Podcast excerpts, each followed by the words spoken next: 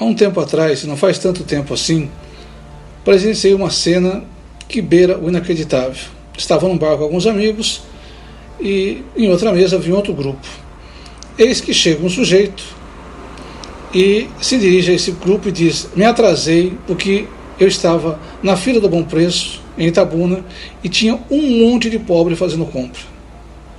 É mais ou menos aquela elitezinha, ou pseudo-elite, que tanto se incomodava com os aeroportos cheios de pessoas de sandália havaiana, bermuda, embarcando, que se incomodava em que a doméstica podia ir para Disney, ou mais ainda, que um negro, filho de operário, de agricultor, estivesse sentado na mesma sala em que o filho do rico estudava medicina, direito e outros cursos. Tempos terríveis de preconceito que acabaram resultando nesses tempos atuais igualmente terríveis, mas não de preconceitos, mas de tantas e tantas tragédias. Essa elite que contribuiu para deixar o país nessa situação é a mesma que se vangloriava de poder ir sozinha. Antes que a senzala ousasse chegar perto da Casa Grande, já que invadi, nunca invadiu, de Paris, de a Disney e a Nova York, frequentar as Europas, pois essa mesma elitezinha que jogou o país nessa situação, hoje pode até não ter tanta fila de gente humilde no supermercado, e não tem mesmo, porque a crise os abateu. Nem nos aeroportos, porque a crise os abateu. Ainda na faculdade, porque esse é um direito que eles não conseguiram tirar.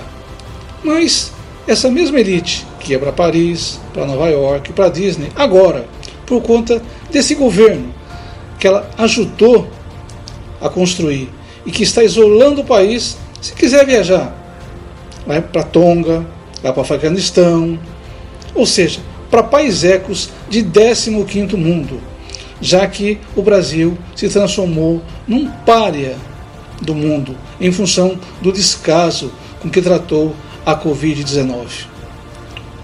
Estados Unidos, nem pensar.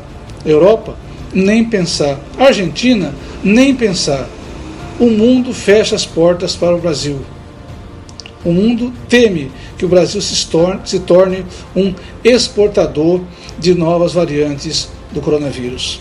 Bons tempos, bons tempos, em que o sujeito simples, classe média ou classe D, podia sim frequentar aeroportos, viajar, fazer mercado, ter a geladeira cheia, enfim, ascender socialmente.